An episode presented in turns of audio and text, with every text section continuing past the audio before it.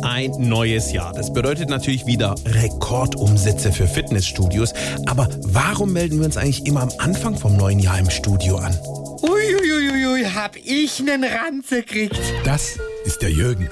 Jürgen hat im letzten Jahr überhaupt keinen Sport gemacht. Oh, der steht raus. Hat sich lieber jeden Tag den Wanst mit ungesundem Zeug vollgeschlagen Und wie? und hat faul auf dem Sofa gelegen. Oh ja, das war geil. Jetzt aber hat ein neues Jahr begonnen und Jürgen will mit guten Vorsätzen sein schlechtes Gewissen beruhigen und an seinem adipösen Erscheinungsbild arbeiten. Ah, ja. Deshalb hat er sich, wie Millionen andere auch, in einem Fitnessstudio angemeldet. Direkt ein Zwei-Jahres-Vertrag.